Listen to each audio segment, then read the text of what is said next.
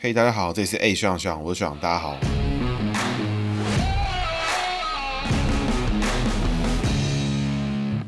Hello，大家好，这是 A 学长学长，我是学长，大家好，学长又回来啦。那今天呢，要讲的主角呢是傅坤奇，A.K.A 花莲王，很多人都知道的花莲县的花莲王傅坤奇哈。那本期节目呢，由我个人赞助播出哈，所以现在改名啦，个人咨询啦，欢迎私讯我的脸书、IG，通通都会回你，然后立刻呢私讯预约约起来哈。好，另外也要预告一下哈，就是我们节目呢，马上紧接着就会有公投特辑，会连两集邀请很多重量级人物啊，也是现在线上的政治人物，然后希望跟大家分享一些关于公投相相关的议题啦。那也欢迎大家敬请期待跟收听。那我们就从傅昆奇的名字开始讲起哦。傅昆奇也算是一个奇葩啦，是我个人非常欣赏的人，因为他出场的时候呢，有他自己专属的个人配乐啊，是弹岛锦旗的音乐哦。各位如果不知道的话呢，欢迎上 YouTube 搜寻傅昆奇空格 BGM 或空格出场音乐，都可以听到 他出场的音乐跟他出场的样子。好，个人呢相当欣赏。那我们从他的姓名开始解起哈。傅昆奇呢，一九六二年出生哈，所以是民国五十一年啊，壬寅年属老虎的。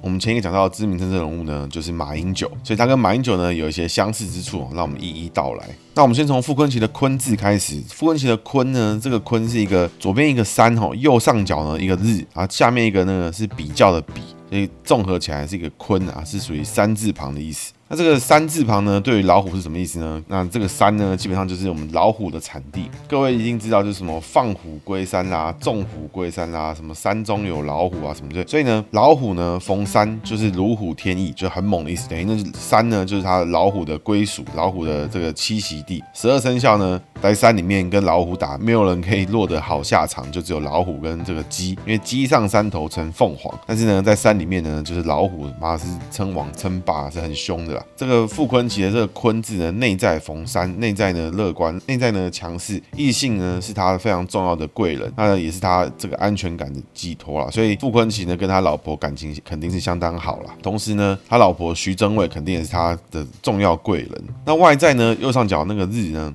写成太阳的意思哦。那老虎晒太阳呢，有点像是动物园的老虎，一天到晚晒太阳，就趴在那边，就比较付出啊，比较牺牲的这种感觉。这个老虎逢日呢，走的就是比较牺牲奉献，然后走一个下生上克的格局哈，向下的下，五行相生相克的生，向上的上，五行相生相克的克，走一个比较付出想比较多的这种格局。所以傅坤奇呢，外在上面走了这个，对于朋友啊，对于外在形象啊，都会很在意，对于朋友相当的付出，对别人也很好。但是呢，日志同时还要解五五行解作火，那对应到壬寅年的话，还有一个下克，所以傅昆萁的外在形象呢，在于你对他的关系会大大影响到傅昆萁对你的反应。怎么说呢？如果他认为你是他的敌人，或者你对他不好，或怎么样，他的这个下克的部分整个就会派起来，就会很凶。不过对于一般人，或是他不认识的，或是没什么关系的，基本上你会觉得傅昆萁是个好相处，而且他对你也会很好，同时也是在意自己外在形象的人。所以也要注意到傅昆萁呢，也是相对一个比较爱面子的一个角色哈。那底下那个傅昆萁的坤字右下角那个比较的比呢，那两个东西呢，基本上拆成两把匕首的匕的意思。那匕首的匕呢，就是解成这个五行解金，哎，也就是写金的意思。所以这傅昆萁碰到壬寅年这个匕首的匕呢，也就是说他的人际位里面一样，跟刚刚一样逢下生上课都有的格局。所以这边呢，就当做就是他其他个性的延伸，不需要太过于去解读他内在的部分。那人际位里面最亮眼的呢，无非就是傅昆萁的这个坤字的那个左边的那个山字旁，同时呢，也是他非常强大的力量来源哦。那傅昆萁的旗字呢，是草字头底下一个其他的旗，它这个草字头呢，可以去联想的，就是跟前面我们在马英九那集讲到的一样，这个老虎逢平原呢，虎落平阳被犬欺哈，所以在工作位上面，傅昆萁呢走这样一个虎落平原被犬欺的格局。那这格局是什么呢？并不是说傅昆萁工作会做得不好，而是傅昆萁的心里面呢会做得比较累，做得比较付出，做得比较辛苦。那这个格局是怎么呈现呢？有可能是因为傅昆萁呢在做工作的时候，他希望追求完美，他希望做到最好，他希望做到不会有人乱讲话，不会有人怎么样，他希望做到一百分，但是呢，大家都知道政治上面呢，永远都不会有一百分，并没有说你现在一百分呢，你永远就一百分。所以傅昆奇呢，工作呢，做事情也会相当的辛苦哦，做的也会比较付出一点。那底下这个旗字呢，其他的旗呢，在姓名学上面解成自己的意思，也就是说傅昆奇的旗字呢，这边解成老虎的意思。所以老虎逢自己呢，有没有一只老虎变两只老虎？有没有直接唱成歌，超级凶。所以财位上面呢，傅昆奇也是非常好的。那总结来看呢，你会发现一件事情，傅昆奇呢，他的姓名之中，他的音边就是他内在的部分，就是他姓名的左边跟下面，比如说傅昆奇的昆字那个山，就是内在的部分是很好的，其字的内在呢也是很好的。所以他财位，他的人际位的内在是好的，但外在呢就有一些奇奇怪怪的莫名其妙的状况。那这有两种方式解读，一种是他跟异性的相处呢，相对的比较容易有有好的结果，比如说他老婆可以帮助他很多，他应该有一些对他很不错的这个女性的下属啊什么的，对他是很有帮助的。同时呢，傅昆萁很重视结果，他很重视他会得到的东西，但是呢，怎么做呢？跟要怎么执行这件事情，有时候可能就做的比较奇怪一点。总结来看，可以看得出来，他老婆肯定对他相当重要。不过这结果论大家也知道，傅昆萁的老婆徐榛蔚呢，对他是非常非常的重要。那徐榛蔚呢，五十七年是戊申年属猴哦，榛是这个榛果咖啡的榛，蔚是这个蔚蓝天空的蔚。那我们今天呢就不特地来解它，那我们只会就背景上面来叙述一下徐榛蔚对于傅昆萁为什么如此的重要。傅昆萁的个性总结来看呢，其实他的外在呢，你会觉得这个人相处起来也不会不好相处，但是呢，他有他的气势在，然后他对于不同的人有不同的方式，所以你对他好，他可能也对你好。你如果一开始就对他有一个戴着一个有色眼镜去看他，他可能也会用一样的方式去回馈你。所以他外在上面是一个比较多变化的人，并不会用一套的方式打到底。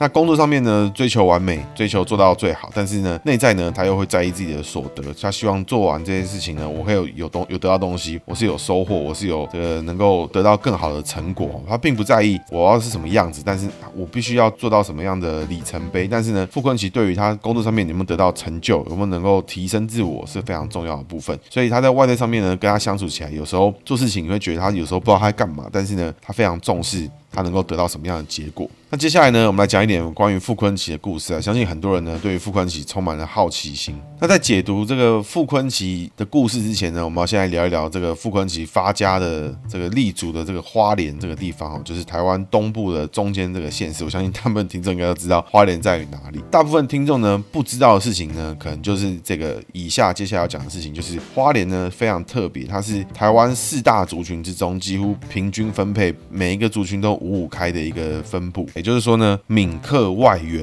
也就是闽南体系的人，跟客家体系的人，跟外省挂的人，还有原住民呢，差不多各自呢是属于二十五趴的这个范围。那这又代表什么意思呢？那各位要回头看哈，其实呢，台湾各大县市里面，不管是六都啊，或者是其他县市，那六都之外呢，像彰化啊、云林啊、新竹啦、或者是苗栗啊，像苗栗就是以客家为比较大宗的族群，但是呢，台北啦，或者是什么其他地方，有可能就是闽南啊、外省啊。比较多的族群，种种分布，但是呢，花莲非常特别，它是一个四大族群平均分布的一个地方，所以四大族群呢，其实各自呢都互不相让啊，也是有彼此互相轮流的方式，所以像江湖上面盛传就有一说啦，那在台湾很多县市也有这么说说法，就是说当这个可能会闽客呢互相轮流，比如说有闽南体系的人当县长的时候呢，或当市长的时候呢，那客家体系的人可能就会去当这个议长啦，或是什么立委啦之类的这种事情，所以闽客其实在正台湾政毕竟人数还是最主流的地方。但是呢，这个主流呢，到花莲的时候就不一样了。到花莲的时候呢，就等于四大族群呢是各自都是五五开，分别二十五 percent 这种感觉。那为什么这件事情我必须要在讲在傅昆萁的发家背景之前呢？要从故事拉回到这个傅昆萁的出生背景。其实傅昆萁前期的出道的背景呢，在这个选举圈里面，其实大家很少人知道，然后也很少人去真的去深入去了解。那其实相对呢，也不是那么重要。为什么呢？因为傅昆萁本身。他自己呢，可可以说是他算是他个人有白手起家的成分，在他个人过去呢，家族的背景，相对于其他各个台湾地区的地方派系来讲，傅昆萁的背景可以说是忽略不计。但是傅昆萁本身呢，非常善于投资理财，算是证券界小杀手了。可以 Google 到的地方就是说，这个曾经傅昆萁靠着投资理财、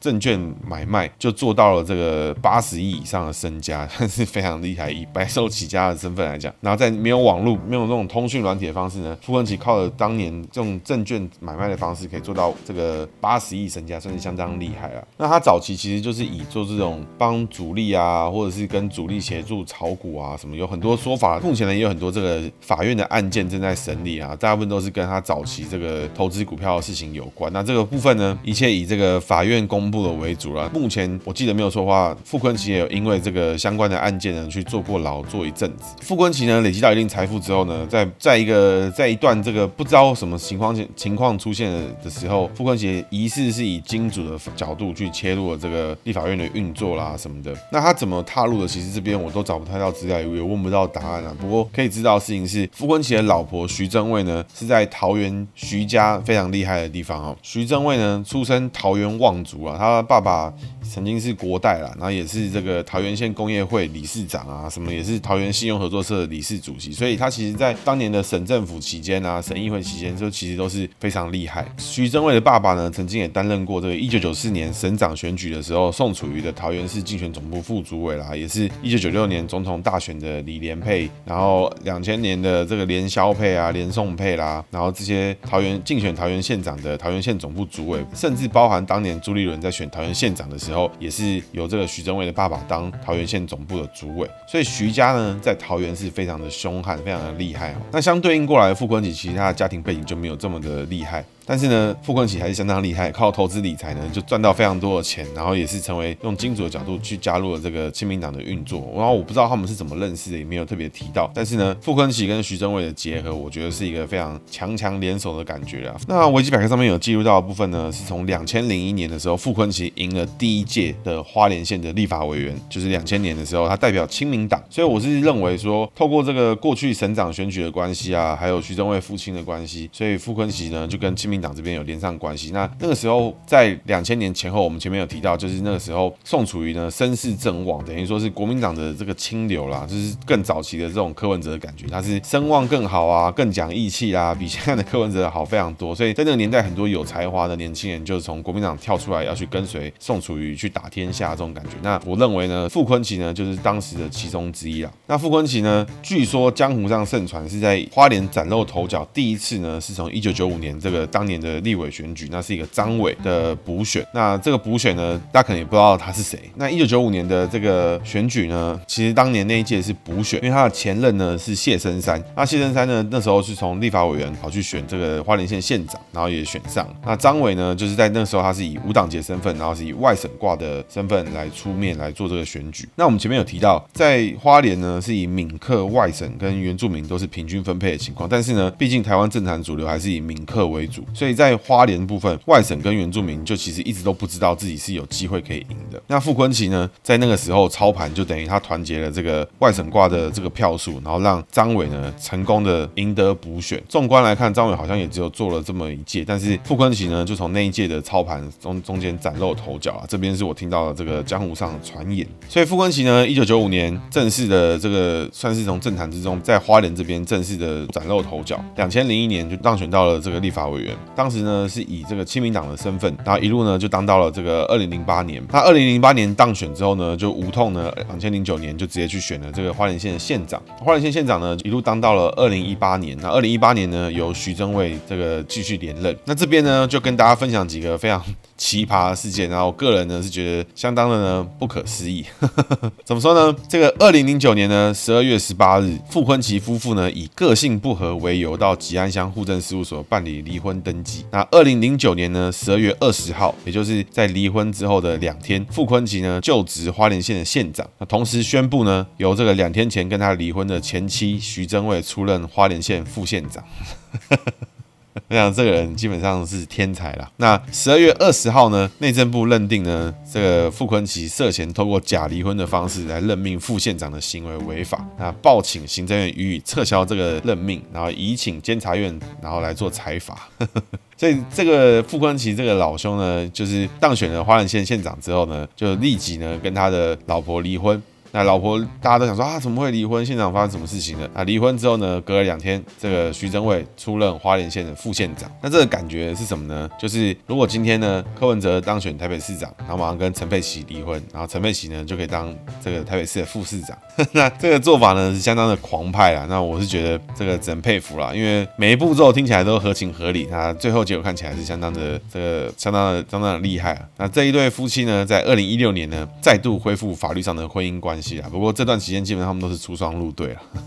那在维基百科上面呢，其实还可以看到，就是傅昆萁在早年，就是一九九七年、两千年以前，有非常多笔这种这个炒股的案件啊，然后有受到这个指控啊，然后还有什么的。但基本上呢，这些事情就还蛮复杂的。那傅昆萁本人是表示，就是这是政敌对他的打压，就是去找他过去的案件啊，然后来告他什么什么的啊。傅昆萁认为呢，这是这个政治上面的攻击啊。那我就是大家就以法院一切以法院为结果来看。那傅昆萁有几个比较争议的事件啊，那基本上我觉得，我先从。我觉得他比较有创意的地方开始跟大家分享哦。第一个呢，是他县内呢，因为早期呢，其实台北市啊，不同地方有公布这个一九九九市民专线或县民专线，所以现在呢，全台湾各个地方基本上你在当地呢用市话打一九九九，你就可以打到这个各地的县县市府，然后打去问各式各样的事情，都等于是一个转机的部分。那傅昆萁呢，首创每个月固定时间亲自率领各局处官员在花莲县政府大礼堂听取民众陈情，同时呢，所有相关单位呢收到这个讯息之后，十四天必须要把受理情况回复给这个陈情案申请人，那基本上就是一个真人版一九九九了。只要你人到现场，县长就立刻帮你处理了。所以当时好像花莲县民就相当的肯定这个事情。啊前面还有提到，就是说这个傅昆奇有专属的这个 BGM，那我相信相当有特色。所以有一天如果学长要出道来做选举的话，其实我已经也选好我的主题曲。然后有兴趣知道我主题曲是哪一首的人，欢迎私讯询问。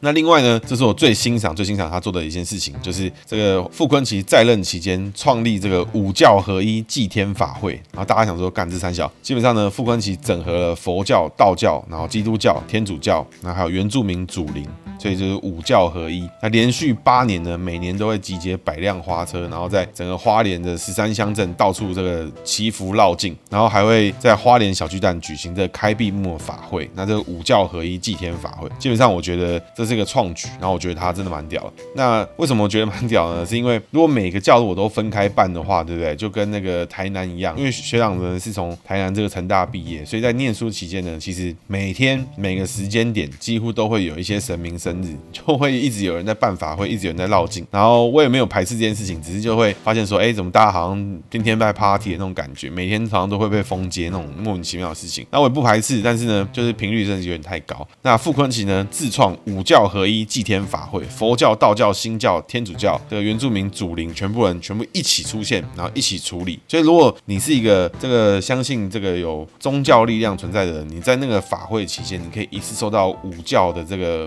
的这个。洗礼，然后洗五教的这个仪式吧。你比如说你要去那个钻那个教底有没有？你可以一次钻五种教的教底。我就觉得哇，这好像蛮赚的，就等于这也是一站式处理了。我想他这个做法应该是从这个真人版一九九九里面这种做做事模式一一次性的来处理。那我觉得这算是创举，而且算是蛮有创意的，也很有想法。同时也把各大宗教族群一起抠在一起，那我是高度赞赏。那比较奇葩的一点呢，就是说曾经呢，在二零一一年的期间呢，吉安乡的庆丰村有一个土地公。那当时呢，时任花莲县长的傅昆萁呢，看到他土地公好像这个鞠躬绝尾，所以册封呢土地公升级成为城隍爷。那所以乡亲一同欢庆，大家很高兴。基本上我看了也很高兴。我是没想到说在台湾已经有人实行了政教合一，然后以前可 以册封神明。那我相信是有他的背后渊源在。不，没有单纯看起来这么闹啊。不过县长可以册封土地公变城隍爷，这算是我第一次听过了。那我觉得相当的这个高高端呢、啊，这个玩法相当高端了、那另外他有一系列的事件呢，跟他的案件就是在讲说，这个傅昆萁曾经开了各种各式样很烂的标案啦、啊，然后这个县民的钱这个毁于一旦啊，什么的这种事情。那我觉得这个呢。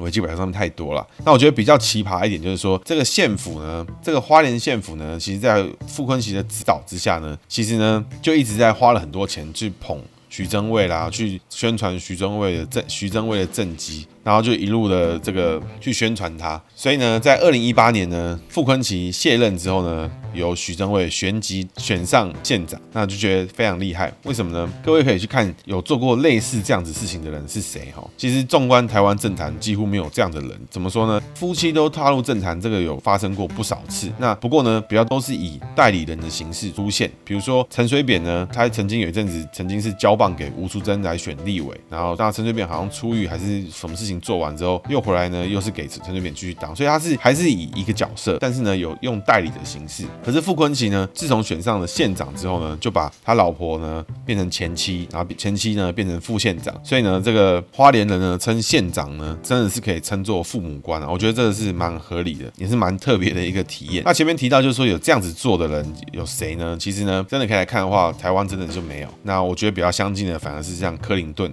然后他老婆希拉蕊是国务卿，有没有？然后之后呢，选连任的时候呢，希拉蕊呢还没有徐榛蔚那么厉害，还被川普干掉。那徐榛蔚呢就大大方方的赢了，然后继续连任县长。那我觉得非常的强。所以各位呢，很多人听到这时候都觉得说花莲怎么那么荒唐啊？花莲真是太离谱，真是太夸张了什么的。但是各位要想到一件事情，再离谱再荒唐的事情，它都是经由民主程序选出来的。所以它厉害的地方在于，它到底如何可以透过民主的手段完成了这个封建帝制的做法，这是非常不可思议的东西哦，不是一般人都做得到的事情。那我这完全没有批评的意思，因为不管是傅昆萁也好，不管是徐榛蔚也好，他们的当选呢都是经过台湾的合法的民主程序，他并没有什么不该做的事情。如果有不该做的事情，就会去坐牢。那这过程呢，确实傅昆萁在选举在从政之路里面，其实他一直做了很多措施来防范这个坐牢这件事情。那包含了请老婆来做副县长啊，还有傅昆萁跟徐政伟同时参选花莲县县长。那一旦有一方坐牢，那就另外一方就立刻替补，这都是非常神奇的创举。那这也是傅昆萁做到的事情。那前面提到这一段呢，发生在于二零一四年的县市长选举哈。那傅昆萁呢，当时已经亲民党结束，成为是以无党籍身份参选。但是呢，当时他是有官司缠身的哈，所以县长夫人呢，徐榛蔚，哎，当时可能也还是副县长，所以同时呢登记参选，他是基本上是蛮奇葩。而且这两个人还会一起扫街拜票，然后徐榛蔚的背心呢就会写县长夫人。啊，两个就一起扫街拜票，两位参选人同时一起扫街拜票。然后我是不知道他们在干嘛，但是他们就是一起选，而且呢，傅坤奇呢还抽到一号，然后徐正伟还抽到二号，这两个人真是天才。最终呢，傅崐萁就选上了，那相当的厉害。那各位不要小看这些事情哦，徐正伟呢还是拿到了五千四百票，那傅崐萁呢拿到八万九千票，五十六趴的得票率。那各位哦会发现一件事情，我前面一再提到，就是花莲呢是属于一个四大族群这五五开的局面，就是闽客外援这四大。族群各自大概都是平均分配的状态，所以为什么一个外地人傅坤奇，他据说他本人是好像在客家庄的这个外省人的这个身份啦，那我我个人是不是很清楚？但为什么一个外地人可以来到花莲当了这么多年的县长？这其实非常的厉害，他等于完美的在这个四大族群之中游走，而且成为在大家都可以认认可的这个角色，不会像是可能是客家人当了，可能其就会有其他族群不爽或怎么样。反正傅坤奇呢跟徐榛蔚在花莲杀出了一个完全他们自己的空间。那我觉得这是政治之中非常困难的一个地方哦，这也是为什么最近的新闻里面要提到的，就是朱立伦在做的同舟计划，要一直邀请傅崐萁回到花莲，因为在花莲呢，傅崐萁真的就是属于花，属于他的花莲王，非常的厉害。不管是韩国瑜也好，不管是朱立伦也好，在花莲你就是要傅崐萁挺你，傅崐萁不挺你，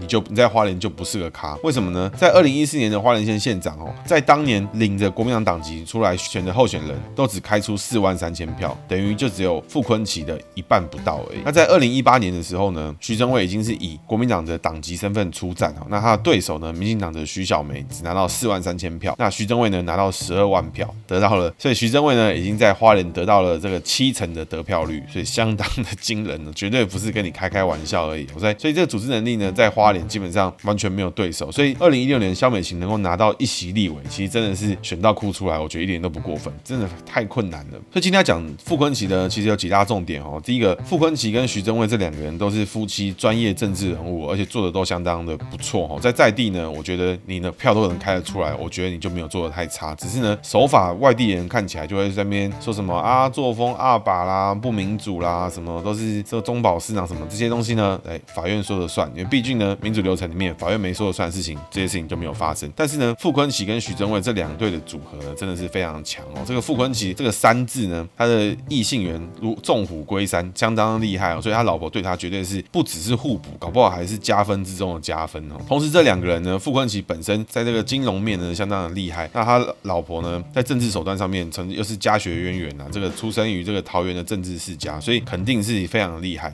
并不是说哪一对夫妻出来你会放炮你就可以打得赢，不像是柯文哲、陈佩琪这种出来让狗咬狗乱咬一通，好像就会赢，不是。傅昆萁跟徐榛蔚这两个人互补的程度，绝对不是各位看到的这个样样子而已哈。那傅昆萁从政以来走的路线，其实一直都是这种这个小蒋路线啊，就是亲民啦，这个乡土啦，这个就差没亲土地啊，就是走宋楚瑜的路线啊。所以你可以看到，就是宋楚瑜呢走的就是小蒋路线嘛，对不对？那傅昆萁呢走的就是什么？就是宋楚瑜路线嘛。那这个路线你在台湾在走的人还有谁呢？就是现在的柯文哲路线啊，就是这个亲民啦，会做事啊，务实啊，不会搞政治啊，什么什么，就是这这些狗屁啊。那我认为傅昆萁呢非常着重在他组织面跟他的这个处理各大族群的平衡这一面上面是非常惊人、非常厉害的地方，给予高度赞赏。所以为什么民进党一直没办法把傅昆萁打掉，就是在这个地方，就是真的太难了，真的没有办法。萧美琴在二零一六年可以在花莲县选到立法委员，能够赢的一大原因就只有一个，就是呢，这个傅昆萁家族并没有出手，不管是当时的这个徐榛蔚、傅昆萁都没有出手干扰。傅昆萁当时是时任的花莲县县长，那徐榛蔚当时我没有记错的话，他应该是这个国民党的不分区的立法委员，